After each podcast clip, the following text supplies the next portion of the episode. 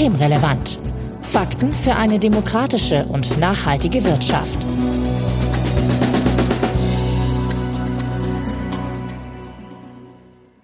Heute ist Mittwoch, der 7. Februar 2024. Willkommen zur 178. Ausgabe von Systemrelevant. Amelie Sutterer-Kipping, ich grüße dich. Hallo Marco. Du bist wissenschaftliche Referentin am Hugo Sinsheimer Institut der Hans-Böckler-Stiftung und du wurdest mit dem Deutsch-Französischen Dissertationspreis 2024 ausgezeichnet. Herzlichen Glückwunsch dazu. Dankeschön. Ja, stimmt, das war letzte Woche. Was ist denn das, dieser Dissertationspreis? Also ich habe den äh, Deutsch-Französischen Dissertationspreis von der Deutsch-Französischen Hochschule in Paris bekommen, weil ich zuvor eine Doktorarbeit im Rahmen eines Cotutel-Verfahrens abgeschlossen habe. Also es ist eine rechtsvergleichende Arbeit, die ich sowohl in Göttingen als auch in Paris geschrieben habe. Und ja, die Verteidigung die Soutenance war dann auch in Paris. Und wenn man ein solches Verfahren macht, dann kann man sich auch für diesen Preis dann später bewerben bei der Deutsch-Französischen Hochschule. Und wir haben noch Ernesto Klengel hier. Grüß dich, Ernesto. Ja, hallo Marco. Du bist Direktor des HSI, des Hugo Sinsheimer Instituts und ihr beschäftigt euch mit den arbeitsrechtlichen Fragen in der Hans-Böckler-Stiftung. Du bist also die neue Johanna Wenkebach. ja, ganz genau. so kann man das sagen. und das ist quasi unsere, du warst zwar schon einmal hier, aber das ist jetzt äh, quasi unsere erste offizielle Begrüßungsfolge. Deswegen erwähne ich das jetzt noch einmal und danach nie wieder. Vorweg ansonsten wie immer der Hinweis, dass wenn ihr uns erreichen möchtet, könnt ihr uns beispielsweise auf X, dem ehemaligen Twitter antickern, atböckler-de oder auch per E-Mail an systemrelevant.böckler.de. Also Hinweise, Korrekturen, Unmut und Anregungen bitte einfach einsenden. Und wir freuen uns, wenn ihr uns in einem Podcatcher eurer Wahl abonniert. Mein Name ist Marco Herak und wir möchten uns heute mit dem Report zum europäischen Arbeits- und Sozialrecht beschäftigen, das das HSI einmal im Quartal rausgibt. Und Ernesto, man hat vom Namen her ja so zumindest mal eine Ahnung, worum es geht. Aber was genau ist denn äh, die Idee des Reports? Der Report ähm, berichtet alle drei Monate über die aktuellen Entwicklungen im europäischen Arbeits- und Sozialrecht. Wir stellen also die aktuellen Entwicklungen auf europäischer Ebene zusammen und zwar eben aus einer juristischen Perspektive und beschreiben im Prinzip alles, was mit aktuellen und interessanten Verfahren zu tun hat, stellen aber auch da drin aktuelle Rechtspolitik in den Bereichen vor. Das heißt, es geht auch um neue Gesetze und neue Rechtsakte auf der europäischen Ebene. Ja, und das ist ein wirklich sehr erfolgreiches Produkt. Wir hatten äh, jetzt dieses, letztes Jahr hatten wir dieses zehnjährige Jubiläum und es wird wirklich in Anwaltskanzleien, bei Behörden und in Gerichten äh, und natürlich in der Arbeitsrechtswelt, sprich auch bei den Gewerkschaften und Betriebsräten auch gelesen. Insofern ist das eine, eine, tolle Sache und das war der Grund, weshalb wir überlegt haben, da doch mal äh, auch mal drüber zu berichten, denn es sind doch auch immer ganz interessante Verfahren dabei und das europäische Recht ist natürlich auch nochmal sehr wichtig geworden in den letzten Jahren. Wir haben die Tendenz natürlich schon, schon lange gesehen, aber es ist so, dass viele Bereiche des Arbeitsrechts und damit ja auch des Arbeitslebens einen europäischen und einen europarechtlichen Hintergrund haben. Ja, wenn wir überlegen, letztes Jahr war die Entscheidung vom Bundesarbeitsgericht ähm, zur Arbeitszeiterfassung. Das war natürlich auch auf Grundlage eines EuGH-Urteils ergangen und ohne dieses Urteil fast nicht denkbar. Wir haben weite Bereiche des Antidiskriminierungsrechtes, aber auch so Bereiche wie Teilzeitbefristung, Leiharbeit. Überall hier haben wir europarechtliche Grundlagen. Ja, und im laufenden Jahr haben wir natürlich die Europawahlen. Auch das hat uns ein Stück weit dazu motiviert, hier doch vielleicht mal dann auch im Podcast darüber zu sprechen. So Trends kann man da dann im Lauf der Zeit dann schon ablesen über das Ganze, ne? Ja, genau. Das haben wir auch überlegt, dass wir mal so mal so eine kleine Draufsicht dann machen auch und gucken, was ist denn vielleicht so ein so ein Trend auch über den über das Quartal, äh, was man vielleicht eben an den Entscheidungen aus dem Quartal eben auch ablesen kann. Genau, das wollen wir gern vorstellen und wir haben immer uns überlegt, dass wir das wenn, und wenn wir sozusagen auch für die nächsten Ausgaben äh, weiterführen, dass wir immer ein paar Entscheidungen auch mitbringen, die vielleicht von besonders großem Interesse sind. Welche Verfahren und äh, auch Gerichte schaut ihr euch denn an? Ich glaube, äh, in Europa gibt es ja da ein paar, die man sich anschaut anschauen könnte und alle werden es nicht sein. Ne? Das stimmt. Ja, wir setzen auf jeden Fall den Fokus auf zwei Gerichte, auf den Europäischen Gerichtshof und auf den Europäischen Gerichtshof für Menschenrechte. Also der Europäische Gerichtshof, kurz EuGH, soll die einheitliche Auslegung und Anwendung des Gemeinschaftsrechts in allen Mitgliedstaaten gewährleisten. Und ja, er hat halt die Entscheidungskompetenz bezüglich Rechtsstreitigkeiten zwischen den einzelnen Mitgliedstaaten, den Unionsorganen, Unternehmen und natürlichen Personen. Und für uns ist das wichtigste Verfahren das Vorabentscheidungsverfahren. Fast alle beim EuGH anhängigen Verfahren im Arbeits- und Sozialrecht sind Vorabentscheidungsverfahren. Ja, was versteht man darunter? Kurz gesagt, die nationalen Gerichte, also zum Beispiel das Bundesarbeitsgericht, haben die Möglichkeit und teilweise auch die Pflicht, bei Zweifeln über die Auslegung oder die Gültigkeit einer unionsrechtlichen Vorschrift, also zum Beispiel Richtlinie oder von Handlung der Unionsorgane, den EuGH anzurufen. Und ja, da fällt mir in diesem Zusammenhang als Beispiel natürlich das Ultravirus-Urteil des Bundesverfassungsgerichts ein. Also konkret ging es da um das Public Sector Purchase Program und um die Frage, ob die EZB mit dem Kauf von Staatsanleihen ihre Kompetenzen überschritten hat, also um die Gültigkeit des EZB-Beschlusses. Und da hatte der Europäische Gerichtshof ja das Anleihekaufprogramm gebilligt und keine Mandatsüberschreitung festgestellt. Ich weiß nicht, könnt ihr euch noch an die Schlagzeilen damals erinnern? Nicht wirklich. ich glaube aber in Deutschland, in Deutschland war das Urteil nicht sehr beliebt, würde ich mal vermuten. Ja, so der Paukenschlag aus Karlsruhe oder ja, kommt eine Revolution gleich so ungefähr, genau. Erstmals in seiner Geschichte stellte das Bundesverfassungsgericht fest, dass Handlungen und Entscheidungen europäischer Organe offensichtlich nicht von europäischen Kompetenzordnungen gedeckt sind und daher in Deutschland keine Wirksamkeit entfalten können. Ja, damit setzte sich dann Karlsruhe unter seinem damaligen Präsidenten Andreas Voskuhle über ein EuGH-Urteil hinweg, obwohl die Entscheidungen des obersten EU-Gerichts für alle Mitgliedstaaten verbindlich sind. Ja, Europarecht bleibt immer spannend und in unserem Report begleiten wir diese Verfahren vom Vorabentscheidungsersuchen der nationalen Gerichte über die Schlussanträge der Generalanwältinnen und Anwälte bis hin zur Entscheidung, wobei wir, also wie schon Ernesto sagte, äh, den Schwerpunkt auf das Arbeits- und Sozialrecht legen.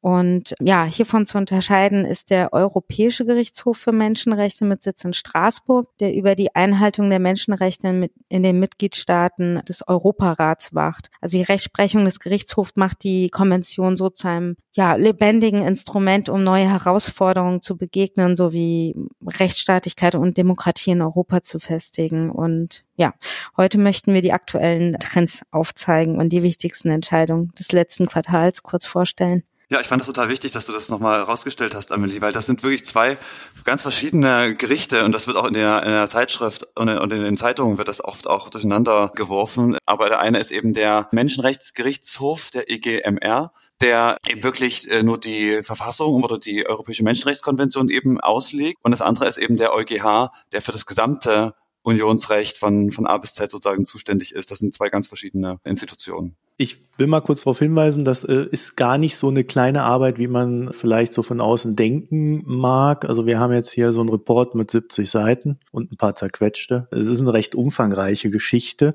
und vielleicht könnt ihr uns ja mal so einen, so einen kleinen Überblick geben, was so die wichtigsten Entwicklungen im vierten Quartal 2023 waren. Ja, also wir haben wirklich zahlreiche Sachen aus dem, aus dem letzten Quartal, auch vom Europäischen Gerichtshof, aber eben auch vom Europäischen Gerichtshof für Menschenrechte mit drin. Ich will mal einfach einmal eine Sache rausgreifen. Das ist das Diskriminierungsrecht. Das ist ja so eine Paradedisziplin im EU-Recht. Damit hat es sozusagen auch fast angefangen, kann man sagen, weil es die EU ja oder damals ja die europäischen Gemeinschaften hatten ja zum Ziel, einen europäischen Binnenmarkt in erster Linie zu schaffen. Ja, dafür war eben das Unionsrecht ein, ein Mittel dafür. Und dem Diskriminierungsschutz kam da eine zentrale Aufgabe zu, weil es nämlich eben um die Diskriminierung aufgrund einer Angehörigkeit in einem anderen Mitgliedstaat ging. Das heißt, es ging immer um eine Gleichbehandlung von einem Unternehmen des eigenen Landes im Vergleich zu dem aus einem anderen Land. Ne, das ist sozusagen die Idee vor dem Diskriminierungsschutz. Und es gab noch zu Beginn der europäischen Gemeinschaften gab es keine Möglichkeiten, da Sozialpolitik zu machen. Aber der EuGH hat sozusagen auch in der Rechtsprechung diese Diskriminierungsverbote halt immer weiter auch ausgebaut und sie immer bedeutender gemacht, kann man sagen. Und äh, sie durchaus eben auch dann im Bereich gerade von Entgeltgleichheit zum Beispiel dann eben auch angewandt. Also das ist auch sozusagen eine, eine Gleichbehandlung, aber eben nicht aufgrund einer Staatsangehörigkeit, sondern eben aufgrund des Geschlechtes, was damals dann eben auch in den Grundlagenverträgen eben auch enthalten war. Ja, nach und nach kamen immer weitere Kompetenzen für die EU für das Arbeits- und Sozialrecht eben hinzu, die sogenannte Sozialpolitik. Das ist sozusagen so ein Oberbegriff, der alles da so mit, mit erfasst. Das hat aber eben nicht dazu geführt, dass Diskriminierungsschutz in den Hintergrund tritt. Also wir haben jetzt wieder einige Entscheidungen dabei, wo es also um Diskriminierung geht. Eine ist die Lufthansa Cityline Entscheidung. Da ging es darum, dass auch Tarifverträge diskriminieren können. Ja, das war also die Frage. Eine andere, da ging es um eine Altersdiskriminierung, weil eine Person, die aufgrund der körperlichen Behinderung auf eine Assistenz angewiesen war, also auf eine, eine Person, die ihr im Alltag halt hilft, die wollte gern da eine Person haben, die ihr Alter hat. Ja, und die Frage war, geht das? Oder wäre man dann schon in einer Altersdiskriminierung drin, ja? Und wir haben eine Entscheidung zum Kopftuchverbot, um das mal so ein bisschen zugespitzt zu sagen. Auch da prüft der Europäische Gerichtshof eine Frage eben oder eine Diskriminierung aufgrund der Religion. Und das zeigt uns eben, dass die Kompetenzen in der Sozialpolitik sich nicht auf das Diskriminierungsschutz mehr beschränken heute, aber es hat trotzdem weiterhin große Bedeutung und eben noch so eine sozialpolitische Funktion gewonnen. Interessant. Das wirkt sich ja dann auch auf alle europäischen Staaten ja dann entsprechend aus. Ne? Das heißt, im Lauf der Zeit findet dann ja so eine, so eine Glättung statt ne? zwischen den verschiedenen Regelwerken. Genau, das ist die Idee von dem europäischen Arbeitsrecht und dass sich eben die Rechtsordnung der Mitgliedstaaten ein Stück weit eben angleichen. Ne? Und da haben wir gerade in der Sozialpolitik eben so eine Regelungstechnik, dass man eben sagt, ja, wir wollen auf europäischer Ebene eben Mindeststandards schaffen. Ja? Wir wollen gar nicht übergreifende Regelungen oder strengere Regelungen, besseres Arbeitsrecht irgendwie verhindern, aber wir wollen eben Mindeststandards schaffen und darüber so ein bisschen diesen, diese Harmonisierung dann auch erreichen. Würdest du denn sagen, das funktioniert oder ist das dann eher so eine Sache, wo dann in, in, Staaten, die vielleicht vorher ein gutes Recht hatten, dann so eine Erosion der Werte stattfindet? Gute Frage. Ich denke, also im, im Zuge, dass eben wirklich dieser Binnenmarkt ja wirklich geschaffen wurde, das muss man sich ja wirklich mal vorstellen, dass es ja eigentlich Einzelmärkte waren in den verschiedenen Nationalstaaten. Und da ist es unheimlich wichtig jedenfalls, dass es sowas gibt und das zu einem gewissen Grad funktioniert das schon auch. Ne? Wir haben aber, wie du sagst, auch schon natürlich äh, große Defizite, die eben darauf beruhen, dass die wirklich grundlegenden Fragen, also Fragen kollektives Arbeitsrecht, auch Entgelt, die sind gar nicht auf europäischer Ebene geregelt und die sind auch ausgenommen von den Grundlagenverträgen von so einer Regelung. Das heißt, so eine wirkliche Harmonisierung in den, in den ganz wichtigen Bereichen kann über Recht gar nicht erfolgen. Gut, dann kommen wir mal zu, ja, vielleicht der Frage, ob es da besonders wichtige Entscheidungen gab oder die euch besonders wichtig waren. Also wir hatten ja jetzt schon mal so einen kleinen Überblick, aber er gesagt hat, Mensch, also das ist gut, dass das jetzt mal entschieden wurde. Amelie. Ernesto hatte ja eingangs schon die Lufthansa Cityline Entscheidung erwähnt. Hm. Die ist sehr wichtig und vor allem auch ja, sehr interessant. Also Hintergrund ist die Klage eines Teilzeitbeschäftigten Lufthansa-Piloten. Nach dem einschlägigen Tarifvertrag für das Cockpit-Personal bekommen Piloten und Pilotinnen eine Zusatzvergütung, also eine Bonusleistung, wenn eine bestimmte Anzahl an Flugdienststunden im Monat geleistet wird. Und die Grenze für diese Mehrflugdienststundenvergütung, also sogenannte Auslösegrenze, ist für Teilzeit- und Vollzeitbeschäftigte laut Tarifvertrag identisch. Und die tariflichen Bestimmungen sehen nicht vor, dass diese Auslösegrenze Grenzen für Arbeitnehmende, die Teilzeitarbeit leisten, ihrem Teilzeitanteil dann auch entsprechend verringert werden. Und die zentrale Frage an dieser Rechtssache war daher, ob die Vergütung der Flugdienststunden also was über die Auslösegrenzen hinaus geleisteten Stunden angeht, Teilzeitbeschäftigte Pilotinnen und Piloten im Vergleich zu Vollzeitbeschäftigten Piloten und Pilotinnen unzulässig diskriminiert, weil es sich dabei um eine einheitliche Grenze handelt. Nun hat der EuGH klargestellt, dass Lufthansa ihre Pilotinnen in Teilzeit unangemessen benachteiligt, wenn diese für eine Zusatzvergütung die gleiche Anzahl an Flugstunden leisten müssen wie Vollzeitbeschäftigte Kollegen und Kolleginnen. Und eine derartige Ungleichbehandlung könne nur durch einen sachlichen Grund gerechtfertigt werden. Und ja, ob ein solcher dann gegeben ist, muss nun das Bundesarbeitsgericht entscheiden. Ach so, das, okay, da geht's dann quasi fröhlich weiter. Der EuGH entscheidet immer nur über die ihm gestellte Rechtsfrage, also nie über den gesamten Fall. Das nationale Gericht, also hier das äh, Bundesarbeitsgericht, äh, ist natürlich bei seiner Schlussentscheidung dann an die Vorgaben des EuGHs bei der Lufthansa Cityline gebunden, aber nur insoweit, als sie das Ergebnis prädestinieren. Also das Gericht subsumiert dann, also das Bundesarbeitsgericht, den übrigen Fall dann doch selbst. Also das Vorabentscheidungsverfahren ist so ein bisschen, ja, wie so ein Zwischenverfahren zur Klärung europäischer Rechtsfragen. Hast du noch was, Ernesto? Ja, Ja, ich habe auch noch einen Fall mitgebracht. Diesmal aber eben nicht vom EuGH, also nicht von der EU-Ebene, sondern vom EGMR.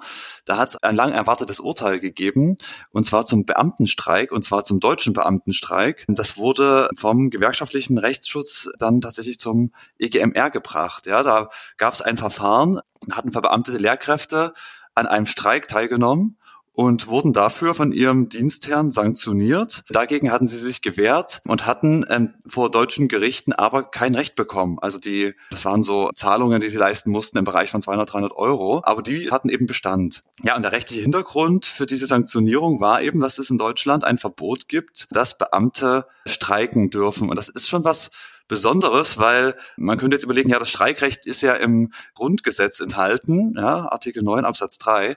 Aber dieses Beamtenstreikverbot, das findet sich nirgendwo im Grundgesetz. Das ist nirgendwo so ausdrücklich formuliert, aber man zieht da den Artikel 33 im Grundgesetz heran, wo die Grundsätze des Berufsbeamtentums einfach nur in Bezug genommen werden und gesagt wird, ja, diese Grundsätze, wie sie schon immer bestanden, sozusagen auch vor dem, vor den Geltung des Grundgesetzes, also vor dem Bestand der Bundesrepublik, auch diese Grundsätze haben einfach nach wie vor Bestand. Böse Stimmen sagen ja, dass, dass das sozusagen die verfassungsrechtliche Verankerung des Grundsatzes ist. Das haben wir schon immer so gemacht. Ja, also dieser Grundsatz wird tatsächlich auch von der Rechtsprechung und auch vom Bundesverfassungsgericht noch hochgehalten und wird gesagt, ja, das steht so im Grundgesetz und deshalb können nach wie vor Beamte eben nicht streiken, um das mal so ganz kurz auszudrücken. Und äh, wie gesagt, das, die GW äh, hat da ein Verfahren bis zum Bundesverfassungsgericht geführt, ist dort unterlegen. Also auch da hat das Gericht entschieden, ja, es ist keine Rechtsverletzung, die da äh, zum Tragen kommt.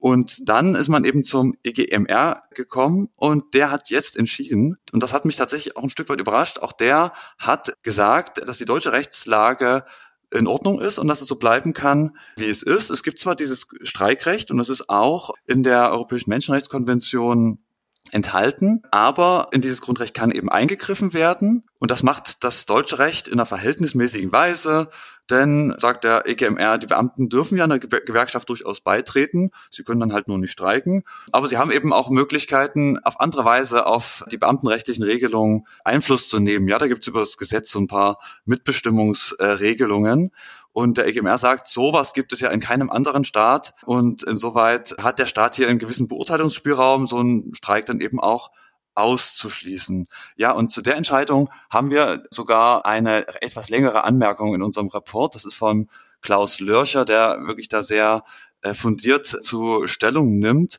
und er kritisiert diese Entscheidung sehr scharf, weil es einfach natürlich so ist, dass de facto für die Beamten und ich sag mal, ob es eine Lehrkraft verbeamtet ist oder ob sie eben äh, wirklich den Arbeitnehmerstatus, also auf einer privatrechtlichen Grundlage irgendwie angestellt ist, das macht ja am Ende keinen Unterschied. Aber der Staat kann einfach durch die Entscheidung, ja, wir verbeamten jetzt unsere Lehrkräfte, sich eigentlich dieses Streikrecht oder dieses Streikrecht komplett entziehen. Und er kritisiert außerdem, dass das Streikrecht natürlich auch in anderen völkerrechtlichen Garantien auch enthalten ist. Und da gab es Spruchkörper, die da Deutschland weiter, also bereits auch kritisiert hatten dafür, dass eben dieses Streikrecht so ausgeschlossen ist. Ja, und ganz generell ist es natürlich eine doch schon eine obrigkeitsstaatliche Konzeption von Streikrecht. Ja, man muss natürlich sagen, Streikrecht ist ja eigentlich was Demokratisches. Und wenn man sagt, man will irgendwie für eine demokratische Verwaltung eben auch stehen, da gehört das Streikrecht natürlich eigentlich dazu. Aber gut, ähm, der EGMR hat es so akzeptiert, hat gesagt, ja, wir funken euch hier da nicht rein. Und damit müssen wir jetzt erstmal leben. Also du bist da nicht zufrieden, höre ich raus. Ja, ich bin nicht zufrieden und hoffe, dass das sozusagen nicht, nicht Schule macht. Vor allem, dass man, dass es wirklich eben beschränkt ist dann eben auf, auf die Fälle und dass man nicht ausweitet. Und das sehe ich auch so. Ja, er hatte wirklich sehr spezifisch eben mit dem Sachverhalt argumentiert. Aber ich finde, aus aus den Gründen kann man nicht zufrieden sein. Und das finde ich macht auch die für den sonstigen öffentlichen Dienst auch die die Arbeitskämpfe ja auch schwieriger, weil ähm, die ja im Prinzip immer für die Beamten auch mitstreiken müssen. Ja, also die Beschäftigten sozusagen, weil viele Tarifabschlüsse im öffentlichen Dienst ja auf Beamte dann eben auch übertragen werden. Und das macht es dann schwieriger, sozusagen in der Kalkulation, da wirklich auch Erfolge auch zu erringen. Jetzt haben wir also ein Positives und ein Negatives. Amelie, hast du noch ein Positives? Ich weiß nicht, ob es positiv ist, aber ihr erinnert euch doch sicherlich, dass während der Corona-Pandemie kam es doch zu zahlreichen neuen arbeitsrechtlichen Auseinandersetzungen und unter anderem ging es da auch immer um die Frage, ob Urlaubstage einem Arbeitnehmenden, der nicht erkrankt ist, im Fall einer angeordneten Quarantäne vom Arbeitgeber wieder gutgeschrieben werden kann. Ja, in der Rechtssache Sparkasse Südpfalz hatte ein Arbeitnehmer, der bei der Sparkasse angestellt war, einen Tag vor seinem Urlaub Kontakt mit einer Covid-19 infizierten Person am Arbeitsplatz und erhielt daraufhin dann eine Quarantäneanordnung von der Kreisverwaltung und er musste seinen Urlaub zu Hause verbringen, wobei er selbst, das muss man auch dazu sagen, weder infiziert noch krank war. Ja, das ist wichtig äh, zu erwähnen, denn eine ärztliche bescheinigte Arbeitsunfähigkeit während des Urlaubs verpflichtet den Arbeitgeber bzw. die Arbeitgeberin dann äh, gemäß Paragraph 9 Bundesurlaubsgesetz den Urlaub nachzugewähren. Und ja, der EuGH hat äh, nun entschieden, dass Arbeitnehmerinnen, die während ihres bezahlten Jahresurlaubs unter Quarantäne gestellt worden sind, ihren Jahresurlaub äh, nicht auf einen späteren Zeitraum übertragen können. Also weil man quasi, wenn man in Quarantäne ist, kann man sich ja zu Hause ausruhen. Das wäre nicht vergleichbar wie bei einem Krankheitszustand. Ja, ich höre schon. Da könnte man ja drüber streiten, ob man sich daheim ausruhen kann. ja, kann man. Vor allem, wenn man dann noch die Verlusterfahrung hat, mm. abgesehen von vielleicht Umbuchungskosten und ähnlichem. Ich habe aber eine gute Neuigkeit. Also inzwischen ähm, ist im Paragraph 49 Infektionsschutzgesetz jedoch geregelt, dass der Urlaub innerhalb einer Quarantäne nicht verfällt. Und das gilt natürlich jetzt äh, für Deutschland. Genau, also das hat sich inzwischen bei uns positiv geklärt. Also das ist dann halt noch die Alternative, ne? Wenn es dann vor Gericht nicht klappt, äh, sich durchzusetzen, zu hoffen, dass die Politik es dann positiv regelt in der Zukunft. Genau. Und Ernesto, du hast dann jetzt noch den negativen Endpunkt hier, oder?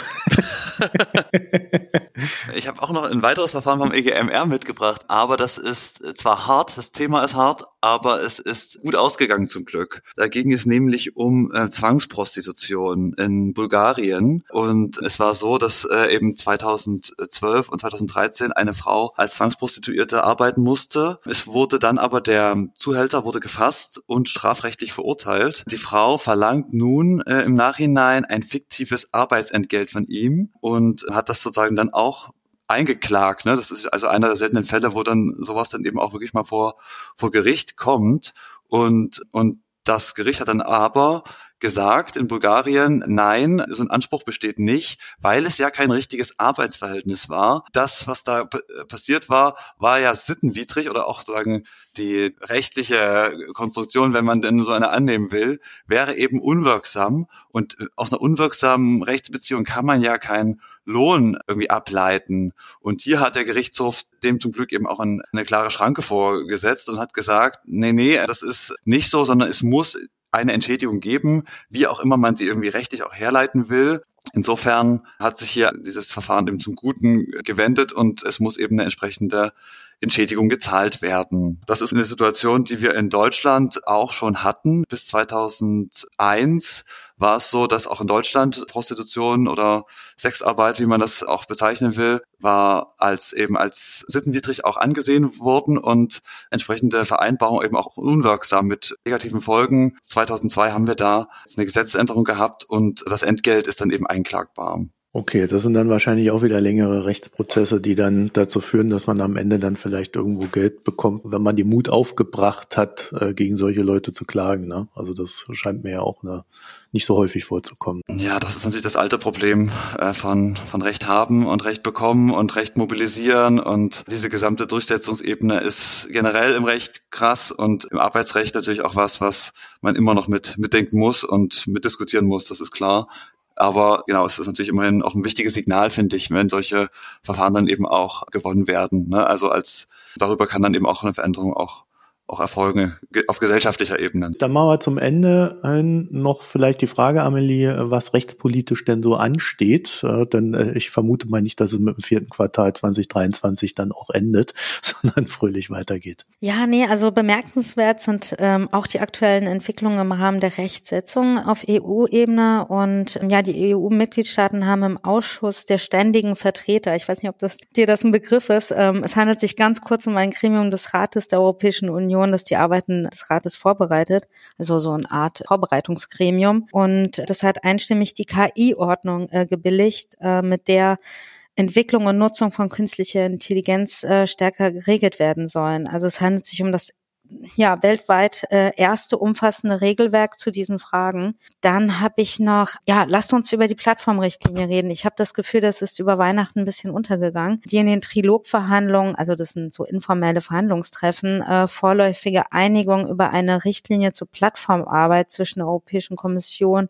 des Europäischen Parlaments und der spanischen Ratspräsidentschaft konnte am 22. Dezember äh, 2023 nicht die erforderliche Mehrheit im Ausschuss der Ständigen ständigen Vertreter erreichen, so dass der formelle Beschluss erst gar nicht auf die Tagesordnung gekommen ist. Und ja, jetzt versucht die belgische Ratspräsidentschaft noch bis zu den Europawahlen Anfang 2024 eine Einigung herbeizuführen. Was gab's noch? Ende des Jahres haben der Rat und das Europäische Parlament auch eine vorläufige Einigung über die Richtlinie über die Sorgfaltspflichten von Unternehmen im Hinblick auf Nachhaltigkeit, die auch als europäisches Lieferkettengesetz bezeichnet wird, erzielt. Ziel der Richtlinie ist es, Umwelt- und Menschenrechte in der EU und weltweit zu schützen.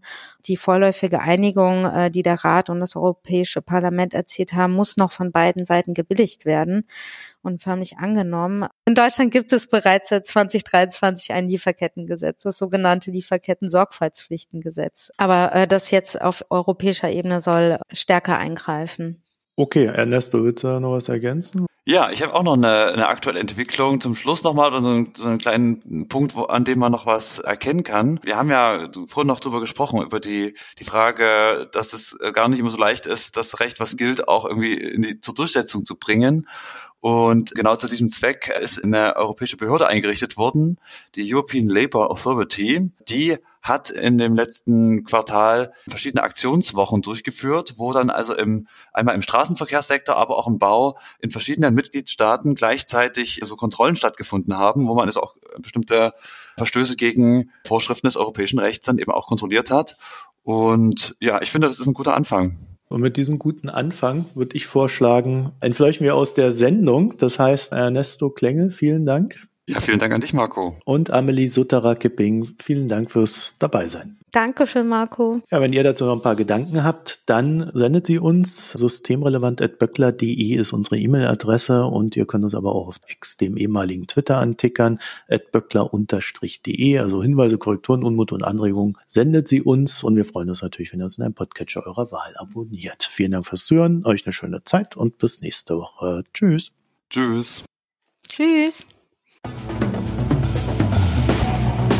Das war Systemrelevant. Fakten für eine demokratische und nachhaltige Wirtschaft.